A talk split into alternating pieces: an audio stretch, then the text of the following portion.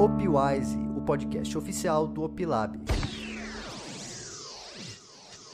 Fala galera, sejam muito bem-vindos a mais um episódio do Opwise, o podcast oficial do Opilab, onde toda semana você aprende um pouco mais sobre o mercado financeiro e mais especificamente o mercado de opções.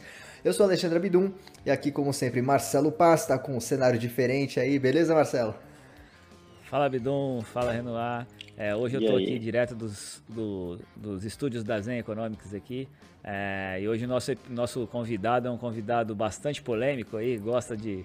É, é costuma causar algumas polêmicas no, no FinTwitch. É, o nosso super amigo aí. Apresenta ele pra gente, Bidon. Exatamente. E o cara é bastante versátil, tem muita coisa bacana para ensinar pra gente. Ele é economista, gestor de portfólio, quant fashionista wannabe, libertário e gosta de arte também. Seja muito bem-vindo, Renoir Vieira. Beleza, cara? Beleza, obrigado aí pelo convite. É sempre um prazer estar com vocês aí. Prazer é nosso. Maravilha, Renoir. Primeiramente, obrigado por você ter aceitado esse, esse convite. É, para a gente começar aqui, a gente sempre gosta de, de perguntar para o convidado o que que, o que que te atraiu no mercado financeiro? Como que você começou a, a a se interessar por isso? Foi uma coisa desde, desde criança? Tinha alguém na sua família que já mexia com o mercado financeiro? Como é que foi isso? Não, não tem ninguém na minha família que, que tenha operado alguma vez. Eu acho que assim, na realidade, minha família, acho que o máximo que as pessoas fazem é, é renda fixa, papai com mamãe, assim, né? Um negócio bem tranquilo. Não, eu comecei a me interessar porque quando eu estava. Eu sempre gostei assim de economia, de ler sobre negócios, é, de ler é, muito sobre o que estava acontecendo, sobre empresas, tal. Eu sempre gostei disso. E na realidade, quando eu estava é, para decidir o que eu ia fazer na faculdade e tal, é, eu comecei a me interessar mais, assim, tinham pessoas próximas a mim, assim, amigos ou é, é, pessoas próximas, assim, amigos que, que investiam ou que olhavam, acompanhavam o mercado. É, e eu sempre tive amigos bem mais velhos do que eu, né? E, e eu sempre era o mascote da turma, né? E agora não, tô velho, né? Mas antes era. É, quando, quando era novo, eu tinha amigos bem mais velhos do que eu e, e eles se interessavam por, por mercado financeiro, investiam tal. Na época, o mercado era bem menos é, organizado, enfim, bem menos sofisticado do que é hoje, né?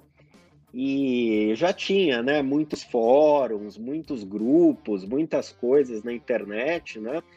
E foi assim que eu comecei a me interessar, lendo muito na internet, lendo depois livros e, enfim. É, você falou numa live com o Roxo é, que devido à expansão monetária que sendo que está sendo feita pelos bancos centrais, você acha praticamente impossível os metais preciosos não subirem, né? Você carrega nas suas posições ouro e prata, só ouro? Como que é as tuas posições com relação a metais preciosos? Não, eu, eu tenho prata. Eu acho que é, a questão é, é, da prata, é que a prata tem uma volatilidade maior, né? É, mas a prata não só serve né, como uma maneira de, de você é, guardar valor, né? É, mas também tem várias aplicações industriais, etc.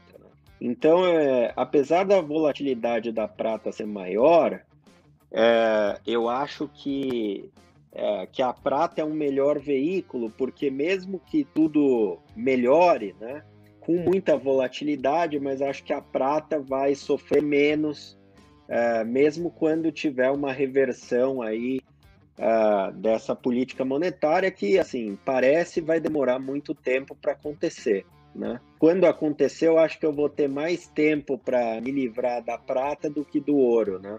Em função de que, muito provavelmente, essas políticas né, só vão se reverter uh, se a economia estiver bombando. E se a economia estiver bombando, vai ter demanda pela prata, por causa dos processos industriais, sim, tal, sim. que a prata uh, uh, que a prata é parte, né? Então, É, então eu tenho a visão de que a prata é um melhor veículo aí para quem não quer uh, ter que ficar olhando para esse negócio todo dia, que é o meu caso. Ou seja, é, o benefício seria dos dois lados, né? Tanto por causa da impressão é, monetária quanto por um reaquecimento da economia que é, faria uma o processo industrial se expandir, né? É, eu acho que o que acontece é que a base monetária ela ela está num determinado patamar e ela não vai uh, cair desse determinado patamar uh, de um dia para o outro, né? É, e é muito provável que isso aconteça de maneira muito suave, né? Ao longo de muito tempo. É, e aí o que eu acredito é que os processos de demanda, é, os processos que, que naturalmente criam demanda pela prata, né? Provavelmente eles vão entrar antes da, da base monetária cair uh, significativamente. Então, a prata até pode começar aí a ter uma tendência, não agora, né, mas mais para frente, uma tendência de baixa, né? É, mas vai dar tempo de sair tranquilamente aí. Ouro eu já não tenho tanta certeza. Mas você acha que essa base monetária tem chance de cair? Porque a gente viu ela, eles começaram a tentar reduzir aí o ano passado e rapidamente tiveram que reverter o processo, né? Você acha que tem alguma chance realmente dessa base monetária cair algum dia? Eu acho que essa é uma pergunta difícil. Eu acho, eu acho que é o seguinte, né? O mundo está numa situação desesperadora, né? Porque o que está acontecendo, né? Você tem uma série de economias, aliás, eu diria que praticamente todas as economias, né, importantes, significativas, muito dependentes uh, de estímulos, né? E quando você tenta reverter uh, os estímulos, né, a economia piora tão significativamente que você é obrigado a enfiar estímulos de novo. Mas é óbvio que isso não pode continuar para sempre, né? É, eventualmente, é, eventualmente as coisas vão, é, eu não diria se normalizar, mas vão se estabilizar de alguma forma, né? E eu acho que a gente está indo em direção a um abismo, né? É, do ponto de vista da economia global, do ponto de vista de estímulos, né? Você vê que absurdo, né? na Europa é, já estão é, colocando essas questões de renda básica, né? Tipo, todo mundo recebeu um dinheiro do Estado, né? É, não importa se você precisa, não precisa, você vai receber, né? Imposto negativo, tal. Né? Brasil, apesar de não poder fazer isso, né? Está caminhando para o mesmo cenário, né? Aliás, nos últimos dois dias aí o mercado piorou, né? em função dessa questão, né, de o Brasil não estar em situação fiscal confortável e ainda assim estar é, é, querendo aí criar programas de distribuição de renda, imposto negativo e etc. Eu ouvi outra, outro dia, né, uma declaração aí do Jakurski, né, é, sobre a morte do capitalismo, né, e eu sinto que a gente está passando por isso mesmo, né pela morte lenta e gradual e dolorosa do capitalismo. As pessoas não, não querem receber benefícios, dinheiro, recursos sem trabalhar, em que você tem diminuição grande da participação no mercado de trabalho, né? Você tem aí uma geração inteira é, que um amigo meu, né, o Henrique, chama de nem nem, né? Que é o cara que nem estuda e nem trabalha, né? Então você tem aí uma série de problemas né, no mundo, e é claro que isso não vai dar certo, né? Eventualmente isso vai dar errado, porque o problema do socialismo é, é justamente quando você, quando você acaba é, com o dinheiro das outras pessoas, né? Não, me parece que eventualmente a gente está chegando. No Brasil a gente vai chegar mais rápido, eu tenho certeza disso, né? É, a gente vai, vai chegar no ponto em que as pessoas que têm dinheiro vão falar, escuta, é, acabou, né? Você chega de brincar com o meu dinheiro, né? É, nos Estados Unidos ainda tem um, um pouco para ir aí, na Europa talvez tenha um pouco para ir, mas a realidade é que uma hora você inescapavelmente acaba sem dinheiro para brincar, né? Seguindo a linha disso que você falou, é, A gente tá vendo aí, assim, dívidas cada vez maiores dos países, algumas é, realmente impagáveis, e muitos têm falado sobre o tal do Great Reset, né? O reset do, do mundo financeiro. Eu queria saber o que, que você acha disso e qual seria, de repente, a sua exposição, o seu portfólio nesse caso. Eu imagino que não seja algo que vai acontecer no próximo ano, talvez nem na próxima década, mas de tempos em tempos, a cada século, a gente tem aí um, um, uma mudança de padrão monetário, né? O que, que você acha disso? Eu acho que o difícil é você saber qual vai ser o novo padrão, né? A gente, a gente saiu do padrão ouro, tinha que acabar mesmo, né? Quer dizer, não, não dava para as economias é, crescerem, né? É, lastreadas em ouro, né? A gente está mais ou menos nesse, nesse padrão aí já há algum tempo. Mas tudo indica que, que os bancos centrais e os governos, na tentativa de evitar crises, né, passaram do ponto. E, na realidade, eu não sei se vai ter uma mudança de padrão monetário. O que eu acho que vai acontecer, né? Aliás, o Taleb fala bastante isso, né? Você, é mais ou menos assim, né? Você, você tem um problema, né? E, e aí você ataca o, o sintoma, né? Você ataca o sintoma, ataca o sintoma tal. Até que um dia é, não adianta, né? Você não consegue mais atacar o, o sintoma. Né? Então é mais ou menos, acho que o que está acontecendo na economia. A gente está mantendo um monte de empresas que não deveriam mais existir. É, isso é mais ou menos, sei lá, 30% das empresas no mundo, né? Se você usar aí esses é, mais ou menos o parâmetro do que é a economia americana, né? Talvez a China seja até pior, né? É, você tem, sei lá, 30% das empresas que são zumbis, né?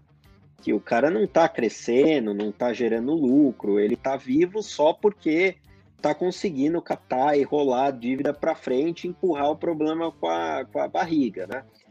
É, isso não vai é, durar para sempre. Né? Eu acho que o que vai acontecer na realidade né, é que essas empresas vão eventualmente quebrar. Né? E a base monetária ela vai se ajustar em função de que a economia vai ter que se ajustar ao fato de que 30% das empresas vão quebrar eventualmente. E aí a base monetária vai cair, é, acompanhando isso. Né? É isso que eu acho que é, não dá. Né? A gente está num nível de a gente está num nível tão longe né, do que seria o equilíbrio, né, é, que eventualmente o equilíbrio vai se impor sozinho. Né? Eu até achei por uns dias, aí, por algumas semanas, né, que o Covid poderia ser né, é, o trigger né, para que ocorresse essa grande essa grande esse grande reset aí que você uh, se refere, né?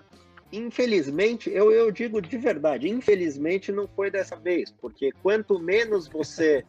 É, quanto mais tempo você empurra o problema, né, maior ele fica. E vai chegar, vai chegar o um momento, né, que o Banco Central americano vai imprimir dinheiro e, e, e ninguém vai querer.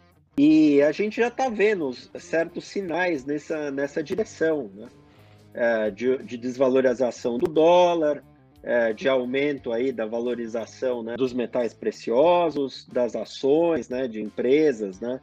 É, eu acho que isso reflete, de certa forma, né, é, o começo de um processo que, que é longo, é, mas eu tenho que discordar de você quando, quanto ao timing, né?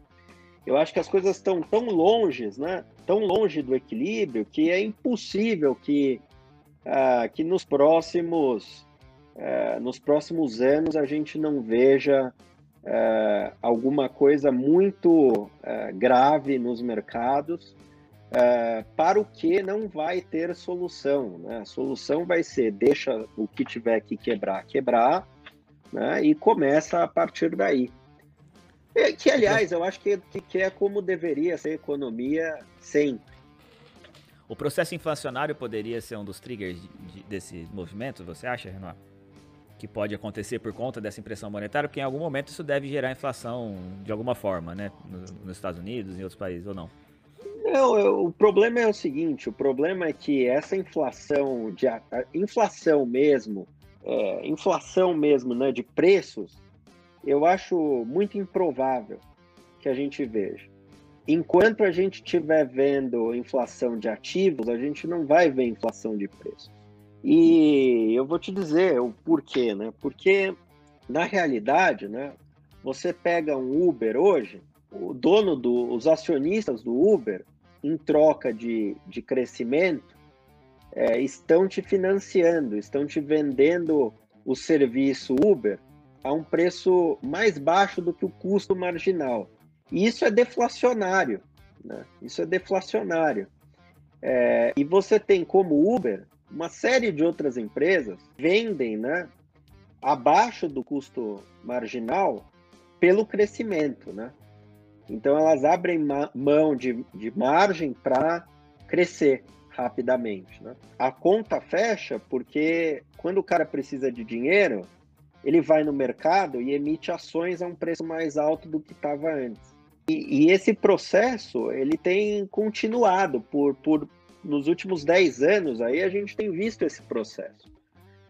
Então, mas em fim de, normalmente em fins de ciclo econômico, um dos triggers que faz a inflação subir são as commodities, né? E a gente está com as commodities já há um bom tempo em é, o índice de commodities bem, bem baixo, né? Os preços de commodities bem baixos.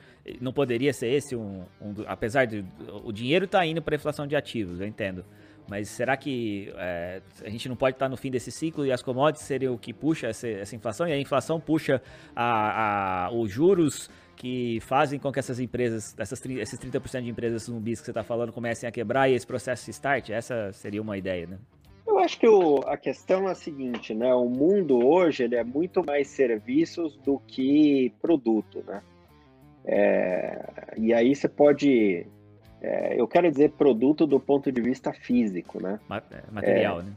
Material, exato. Então, o mundo hoje é muito mais serviço, é tudo as a service, né? E o que acontece, né? É, dado que é tudo mais serviço do que produto, né? É, por mais que as commodities subam, né? É, elas têm um impacto muito menor na inflação hoje do que tiveram em todos os outros ciclos, né? É, o, o, a importância das commodities na economia global, né? Ela está diminuindo, né? Porque, sei lá, é, pensa o seguinte, né? Antes você precisava comprar um CD, né? É, se queria escutar música, você comprava um CD, né? Isso aí acabou, né? E, pô, o CD era o quê? Era petróleo, era, né? era, era metais, era uma série de coisas ali e tal que você usava para fazer um CD. Hoje acabou, a demanda por isso é zero, né? É, inclusive, quer dizer, a, a, OPEC, né, já acho que está meio que jogando a toalha, meio que dizendo o seguinte: olha, o pico da, do consumo de petróleo no mundo passou, né? E, e agora o mundo vai decair aí a demanda por, por petróleo, né, no, nos próximos 50 anos. É claro que é um período muito longo, né? É, mas é mais ou menos isso. Então, é, é claro, ainda ainda pode ser que isso aconteça, mas olha o caso do Brasil, né? No caso do Brasil, a gente tem o IGPM, que é um índice de preços, né? É, que praticamente não tem serviços dentro, né? Ele tem mais né, produtos, etc., né? alimentos, commodities e tal. Ele está rodando, sei lá, 12, 13, 14, sei lá quantos por cento agora, não sei qual é o último número de, de cabeça, né? Uh, mas ele está rodando muito acima do que é a inflação medida pelo IPCA. Né? E isso mostra o seguinte: por que, que isso está acontecendo? Apesar das commodities, apesar de material de construção tá bombando no Brasil, etc. Né? Por que, que isso está acontecendo? Porque serviços está rodando numa inflação praticamente zero ou negativa em muitos casos, né? E isso faz com que você tenha essa, é, essa, essa situação. Então, Olha só que interessante, os produtos físicos, se a gente encarar o, IP, o IGPM né, como inflação dos produtos físicos, né, os produtos físicos estão rodando a 14%, mas a inflação geral da economia está rodando a 2%, porque serviço está rodando negativo, e serviço é muito importante. Né? Então eu acho que é, a gente não vai ver inflação tão cedo aí Uh, e com essa mudança de framework do, do Fed aí para target inflação média, né, em vez de inflação é, pontual, né, é, o hurdle para o Fed subir juros está muito longe, né? Está muito longe no futuro aí. Enor, você, você já falou numa live com, com o Roxo, né? Falando agora um pouquinho de, é, de operações. Você já falou que vender bem a volatilidade é uma arte, né? E você, inclusive, já, já teve posições que vão contra a manada, vamos dizer assim. Então, teve lá short Tesla, via varejo, etc. Nesse momento, você está com alguma posição dessa? Esse tipo de estratégia é algo só para profissionais ou você acha que alguém que está iniciando no mercado poderia se aventurar montar uma estratégia dessa? Eu acho que é, eu, eu vou descrever isso da maneira mais simples possível, né? É, apesar de ser uma estratégia relativamente complexa, né? Porque envolve uma série de, de parâmetros, né? Se você vai de repente vender uma call, vender uma put, se você vai fazer uma venda coberta, um, um straddle, o que, que você vai fazer, né? É, do, do, meu ponto de vista, o que acontece é o seguinte, né? É, a volatilidade no mercado, né? Ela está surpreendentemente baixa, né? Surpreendentemente baixa. É, em alguns casos, né? Então você vê as volatilidades realizadas tradando acima, né? Da volatilidade implícita em muitos casos e para papéis que você não deveria esperar isso. Né? É, e isso aconteceu porque muita pessoa física começou a aprender a fazer venda coberta, né? E, e aí você tem um monte de gente fazendo venda coberta, uma pressão também dos market makers, etc. Né? Então esse negócio está tá caindo aí, a volatilidade implícita em muitos casos está muito baixa. É, mas lá atrás, né? É, sei lá, dois, três meses atrás, né? É, lá em julho, por aí, né? É, a realidade era outra, né? Tinha muita gente é, é, querendo comprar o upside aí, né? De dessas ações populares aí, via varejo, Cogna, Cielo, etc. Né? E você saber vender volatilidade real, realmente é uma arte, né? Porque você tem que acertar a volatilidade, tem que ter a disciplina de fazer o delta hedge certo, é, ou mesmo assumir um direcional, né? É, você pode de repente assumir um direcional aí, é, que é o que eu gosto mais de fazer, né? E sim, eu carrego na minha na minha carteira aí ainda o short Tesla, short Amazon, short via varejo, short é, que mais que eu tô short? É, enfim, eu tô short um monte de coisa sempre, né? E as, é, não, isso é uma questão. É, não é possível na minha cabeça, né? Não é possível que, que tudo esteja no preço certo, né? Se tem coisa barata, tem que ter coisa cara também, né? E o que eu vou te dizer a respeito, né, de é, porquê disso, né? É, é o seguinte, né? Se você coloca numa mesa de poker, né? É, se você coloca, me coloca numa mesa de poker, coloca o campeão mundial de poker, o campeão brasileiro de poker, você vai olhar ali, vai ter eu, o campeão brasileiro de poker, o campeão mundial de poker. Você sabe quem é o pato na mesa? O pato sou eu, é óbvio, né? Agora, se você coloca na, numa, numa mesa né, para operar ativos, né, um cara que começou ontem, o market maker que, que dá preço nas opções, né, que é, sei lá, o cara que tem anos de experiência, provavelmente trabalha no Morgan Stanley, no Credit Suisse, no Goldman Sachs, etc. Né? E me coloca no, na mesa, eu acho que você sabe quem é o pato, é o cara que começou ontem. Né? É, então, é, eu adoro vender opção para pessoa física, acho que é uma estratégia é, boa, que dá dinheiro recorrentemente. E é claro que, como toda operação, né, é, tem, é, tem um índice de acerto, um índice de erro, né, tem uma probabilidade. Eu digo sempre o seguinte: se você fizer o tamanho certo, você não vai ter problemas, porque você vai ganhar em média vai perder algumas vezes, vai ganhar outras, mas em média você vai ganhar. E eu vejo que tem uma é, que, que tem aí essa dinâmica, né? De muita gente nova no mercado querendo ficar rico muito rápido, que não existe. É, tem essa, essa demanda, né? Às vezes por upside, né? Às vezes por, por, por proteção, tem de tudo, né? Mas eu uso aí o, o API do OpLab, né? E os dados que são públicos, estão disponíveis aí da B3, né? Para mapear uh, como é que é o, o, delta do mercado, como é que é o gama do mercado e é, quais são as opções né, que tem mais uh, demanda, né? Uh, que estão tendo mais demanda aí de, de pessoa física, né?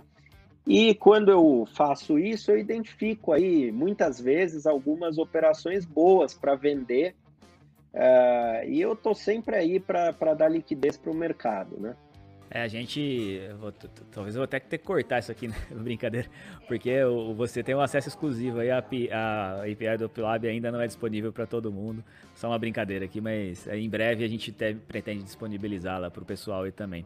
Vamos mudar um pouquinho de assunto aqui de mercado para dar uma leveza aqui pro, pro, pro nosso papo, né? É, você Bom. diz que é fashionista Wanabi. Wanabi. É. Wanabi. Wanabi que, que seria isso? Tem alguma marca ou empresa de moda que você tá long, short? Como é que conta pra gente um pouco disso? Não, eu, eu sempre gostei muito de moda. Eu, eu gosto, na verdade, né? E, e eu acho que muitas das pessoas vão entender isso quando, quando é, escutarem, né? É, eu gosto de coisas bem feitas. Eu gosto de, de coisas realmente bem feitas que é, o cara não corre só o, aquele extra mile para entregar uma qualidade superior. Ele corre vários outros, né? Várias outras, uh, outras milhas, né? Para entregar uma qualidade que é uh, extremamente superior. E eu acho que é isso que, que me move, é isso que me motiva a fazer uh, o que eu faço, né? Se você olhar as coisas que eu faço, os estudos que eu faço, etc., tem um jeito aproximado de fazer. E ele vai dar até sei lá, uma margem de erro ali, mais 5%, menos 5%, né? Mas eu faço questão de fazer o estudo é, da maneira mais difícil, que vai demorar dois, três dias para fazer, em vez de meia hora, é, para entregar um negócio que, é, que realmente está é, certo, com uma, é, com uma margem de erro é, o menor possível, que seja, sei lá, uma parte em um milhão, né? Então acho que é, é, essa é também a minha filosofia para moda, para relógios, para charuto, para uísque, para vinho, né? É, é admirar e é, é, admirar, respeitar, né? A excelência, né? E eu sempre gostei de é, as pessoas, né? Eu até convido as pessoas. Eu acho que muitas das pessoas, né? São do público masculino aí e provavelmente não muito ligadas à moda, né? Porque tem um certo preconceito com isso, né? Mas eu convido as pessoas a entrarem depois no YouTube, enfim, né? E verem um desfile de moda de uma grife qualquer, né? Tom Ford, Dolce Gabbana, né? Qualquer uma dessas aí. É... E você vai ver lá um monte de coisa, você vai falar, puta, mas não dá para usar isso aqui e tal. Tem coisas que dá para usar, tem a maioria não dá, né? Porque o, o desfile é um show, né? Mas uh, o interessante é você pensar o seguinte, pô, é, o que será que o cara quis dizer com aquilo? Como é que será que ele teve essa ideia, tal, né? É, e particularmente, né, eu, eu gosto muito de alfaiataria, né? Aliás, um abraço pro, pro Bruno Colela, que é meu alfaiate aí há anos. E que me ensinou, aliás, muitas das coisas que eu sei sobre tecido, corte, etc., de, uh, de alfaiataria masculina. Infelizmente, agora né, não tem mais onde ir tanto, né? É, mas eu, eu gosto usar, de né? moda, eu gosto de relógio, eu gosto dessas coisas, mas muito mais pelo processo do que pelo, pelo resultado final. É, questão de privilegiar o, o trabalho duro, né? Que é, isso é um trabalho difícil de conseguir pegar. É, é, na, em alimentos tem isso também, né, Noah? Você tem a base que é o, o, o, cozinheiro lá, ele tem, você pode cozinhar do jeito normal, mas os grandes chefes, eles têm um, um, um trabalho extra muito mais difícil de fazer, né, essas, essas extra miles que você disse aí, para chegar no resultado que eles chegam, que é, é, é, é 80-20 é invertido nesse caso, né, é 80% do, a mais de trabalho para ter 20% a mais de resultado. Não, e, e esse é um negócio interessantíssimo, eu acho que todo mundo deveria ter esse tipo de experiência, né, é, por, um, é, por um tempo, né, acho que em 2015 e tal, eu formei um grupo com, com alguns amigos e a gente uh, ia nos melhores restaurantes né, de, de São Paulo, né? Uh, primeiro para conhecer, né? E, e, é interessante porque às vezes é trabalho e às vezes é genialidade, né? No meu caso, é sempre trabalho, não é genialidade. Então, eu não acordo à noite e tenho uma ideia brilhante para fazer nada, né? É, normalmente é trabalho. E eu, eu respeito as duas coisas, né? Então, às vezes, realmente, você vai num restaurante, né? E o cara faz uma, uma composição ali, uma mistura que você nunca tinha imaginado, né? Sei lá, doce, salgado, não sei, alguma coisa muito inusitada, ele fica bom e é, é, é legal, é divertido. E eu reconheço, eu às vezes paro e penso, pô, o que, que esse cara tinha na cabeça quando ele foi fazer isso? Né? Cara, eu vi numa live você falando sobre uma experiência ruim que você teve com opções de Gerdau, quando você era um pouco mais novo. Né? Ah, é, você consegue é, tem como você comentar essa história aí pra gente? Porque eu acho que é, é muito comum para um iniciante é, que pode estar nos ouvindo agora ter cometido algum erro desse. Então, para ele entender que não é só com ele que acontece e que tem como você dar a volta por cima. É, na realidade, é, na realidade o que aconteceu foi que, sei lá, eu tinha 16 anos por aí, é, e eu comecei a operar no mercado. É, e depois eu descobri que existiam opções, né? Então que, sei lá, eu até acertava é, bastante, né? E descobri que existiam opções. Então eu falei, bom, já que eu acerto bastante, eu vou para o negócio mais alavancado, porque aí eu vou ficar rico mais rápido. E aí eu fiz um trade, sei lá, de, de, de opções de, de Gerdau, é, e comprei lá um, uma quantidade bem razoável, né? é, de opções e fui almoçar, né? Fui almoçar. Esse é o máximo da confiança, né? Fui almoçar, tal, não olhei mais o mercado, depois quando eu voltei tinha perdido, sei lá, 70%, 80%. Nossa. Negócio assim, realmente grande, né? Eu, eu tenho a impressão de que o mercado financeiro brasileiro ele está ficando menos volátil, né? É, do que era antes. É, antes realmente era alguns dos nomes aí, né? Eu acho que eram mais voláteis ainda do que são hoje. E bom, é, perdi uma boa parte, aliás, do dinheiro que eu tinha na época. É, era bastante dinheiro, né? Isso faz, sei lá, né? Faz é, 17 anos, né? Então faz bastante tempo. E é isso, foi uma, foi uma lição, né? Para aprender realmente, né? Que você tem que primeiro, não colocar é, muito em risco, né? É, eu acho que você tem que sempre pensar o seguinte: bom, se eu perder essa operação aqui, o que, que vai acontecer, né? Quanto eu posso perder de verdade nisso aqui? Né? E, e, qual é o tamanho que, que eu quero ter, dado o máximo que eu posso perder, né? Então, acho que tem essa. Esse, isso daí é uma grande lição. E acho que as pessoas estão tendo essa lição na prática é, eu acho que a gente tenta, com esses programas, com podcast, com live, uh, acho que a gente tenta ajudar as pessoas a encontrarem um caminho, mas é, como a gente está assim, né, com um período, né, que as pessoas estão uh, tiveram ganhos muito expressivos, né, em curto período de tempo, uh, nem sempre você é escutado, né? É, e na verdade eu acho que as pessoas é, mas com o tempo é, é, normal, né? Tem uma convergência aí. É, legal. E, e assim, ainda nesse assunto das opções aí, de é, você perdeu bastante dinheiro nessa operação específica, hoje você faz um monte de operações com opções, inclusive a venda, que você já comentou agora há pouco. É, mas você faz alguma estratégia de proteção para o seu patrimônio usando opções, por exemplo, comprando pozinho todo mês, alguma coisa assim? Você tem algum tipo de estratégia desse tipo? Então, na realidade, como eu tenho uma carteira que, na maior parte do tempo, ela tem muito long and short, né? É, a minha carteira ela já é mais ou menos neutra em relação ao mercado. Né? Então, é, na realidade, eu não faço nenhuma grande proteção, assim, né? Porque a minha carteira, ela, na maior parte do tempo, ela já é neutra em relação a variações de mercado.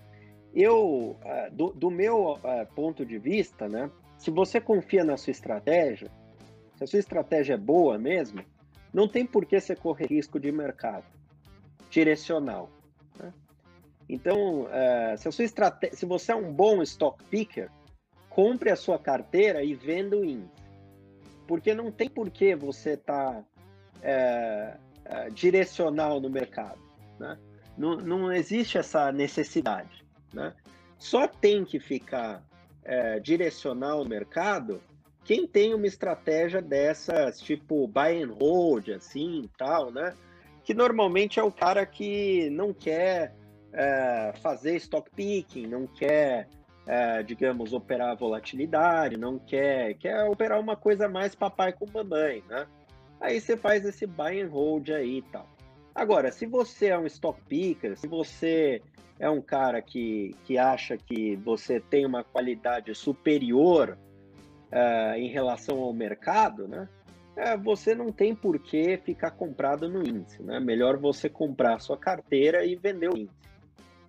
É, inclusive isso que você está dizendo para o pessoal que não, não conhece é a estratégia dos hedge funds. Você está operando exatamente como um hedge fund, que é a história de ficar comprado e vendido. Você está sempre redeado, né? Você está sempre em uma posição de proteção e vai tentar ganhar com spread, vai tentar ganhar com distorção de mercado e coisas nesse sentido, né? Não, justamente, né? Eu acho que é, é, você tem que ter uma estratégia clara, né? E você tem que saber o que, que você se propõe a fazer, né? É, no meu caso, eu me proponho a, a operar o macro global, né? Eu, eu acho que eu sou um trader é, do macro global, né?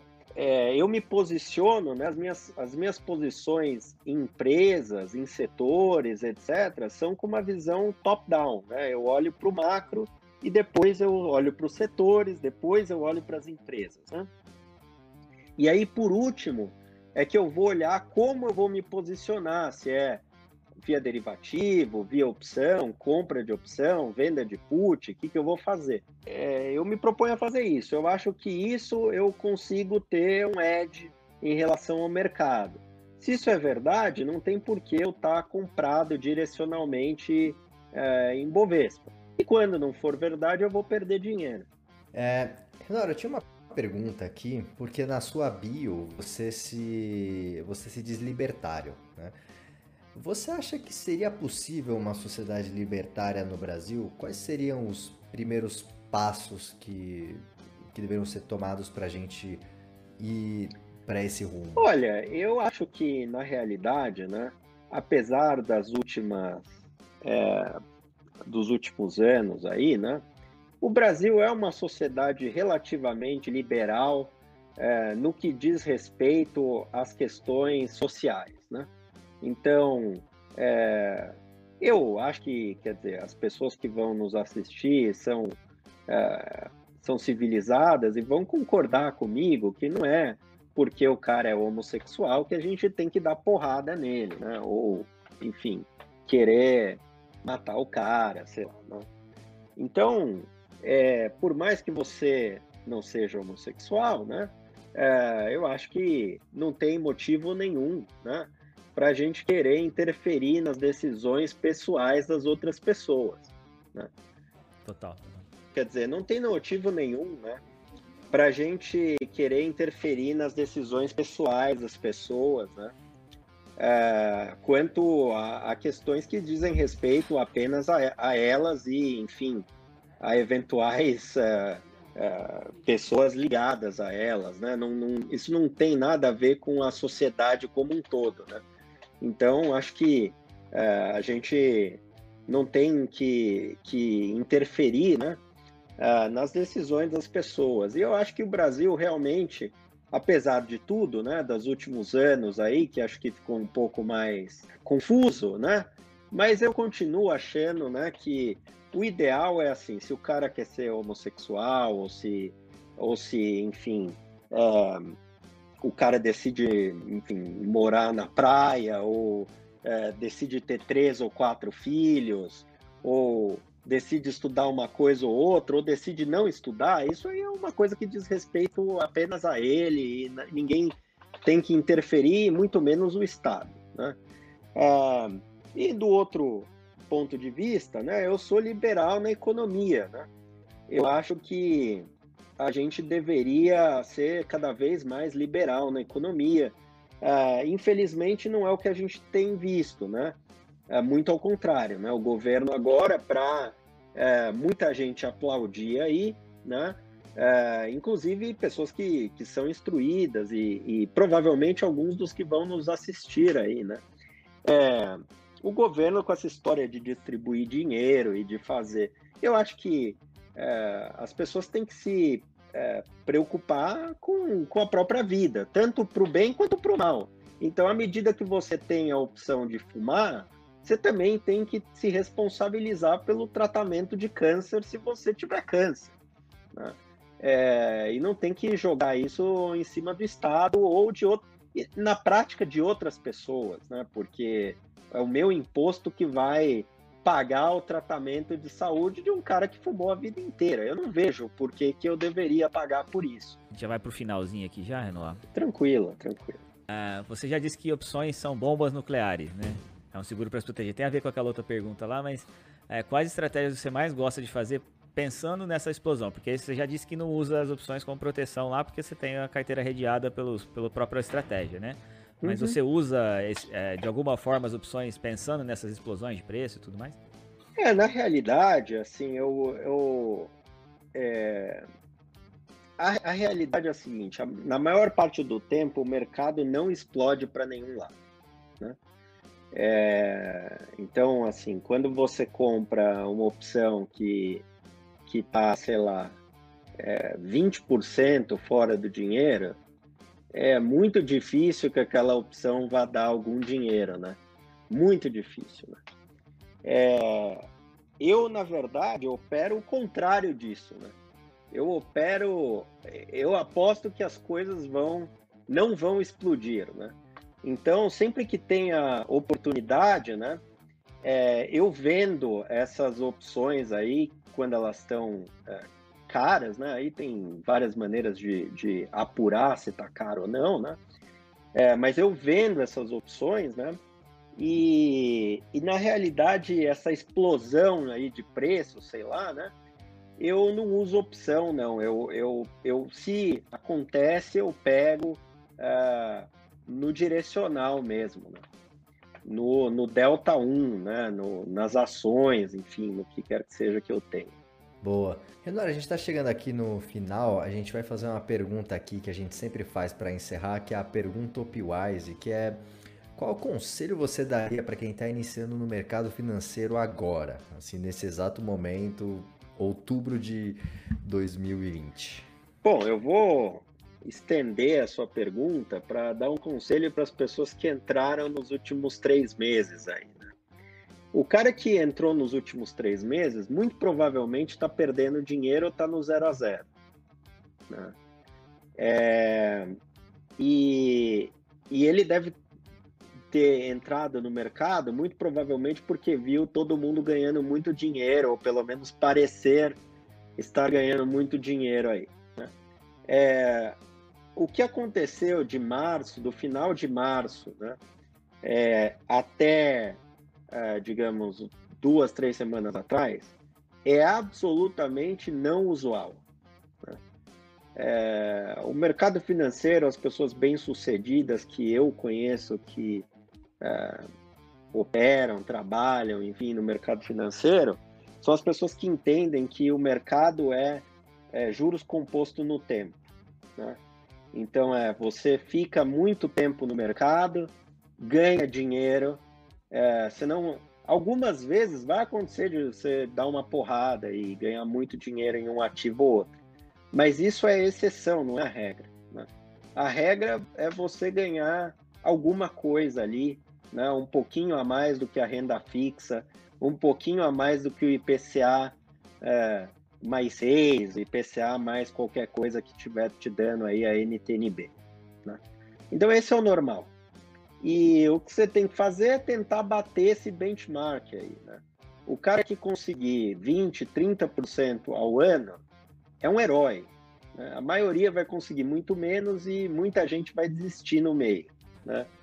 Mas a realidade é essa, é observe que o mercado ele realmente não é feito de explosões para cima ou para baixo. Geralmente não. O mercado ele ele é, ele segue aí, né, uma, é, umas tendências, né? Você pode até antecipar essas tendências, né? Baseado no que está acontecendo na economia, no que está acontecendo com as empresas, em melhorias operacionais, etc. Né? Mas não adianta você comprar é, hoje achando que vai ficar rico amanhã. Né? Então, é ter paciência, ter cuidado, sempre tomar cuidado para ter é, posições de um tamanho razoável, né? Não achar que as coisas vão é, para infinito ou para zero é, imediatamente, né? E manter a calma, né? Nos momentos difíceis aí, sempre manter um dinheiro fora do mercado, né? Que é um dinheiro que você pode recorrer se você precisar, independentemente de, de o mercado ir bem ou mal. Né? E, e também ter um dinheiro fora do mercado que você está disposto a colocar no mercado. Né? E ter, ter consciência de que não é porque o mercado, sei lá, caiu 3% que você vai dobrar a sua posição. Né? Eu acho que são essas as coisas, assim, né? Ter uma consciência a respeito do risco e tal, né? Muito bom. Cara, Renoir, muito obrigado pela sua presença. Foi muito legal esse bate-papo. É, como que o pessoal te acha nas redes sociais? Bom, tem meu Instagram e meu Twitter, que é arroba Vieira nos dois. É, convidar as pessoas a me seguirem lá tal. E eu tento, sempre que possível, responder todo mundo. Quem me manda mensagem e tal, tento responder. E é isso. Obrigado aí pelo convite de novo. Estou sempre à disposição. Gosto muito do OpLab, indico o OpLab para todo mundo aí especialmente quem está começando em opções, né? Para quem está começando e para quem não está começando, né? Porque a realidade é que opções são ativos não lineares, né? E você não consegue imediatamente na sua cabeça, né? Fazer as contas uh, de delta, de gama, de, nem de preço, né? Então, quer dizer, você não consegue muito bem saber se está ganhando, perdendo, por quê, né? dinheiro. Então, acho que é interessante você ter esses, uh, esses recursos aí à sua disposição. Boa, maravilha. Marcelo Paz, como que o pessoal encontra você nas redes sociais? Bom, primeiro agradecer a presença do Renoir aqui, foi um papo muito legal. Vamos convidá-lo com certeza para outros papos como esse. Quem quiser me encontrar, pessoal, Marcelo com dois L's, H Paz, está aqui no meu Instagram e as outras redes é só procurar lá. E como é que a gente acha você, Abdum? Boa, maravilha. É, meu Instagram é velhoinvestor. É, e agora eu tô no Twitter também, então tá abdumvelho. Vocês me encontram lá. Pessoal, você que estava nos assistindo, muito obrigado pela sua audiência. Se você gostou do podcast, compartilha. Siga o Opilab nas redes sociais. No Instagram é opilab.app. Temos nosso canal do YouTube, que é Opilab. No Facebook também é Opilab. E é isso. Até a próxima. Tchau.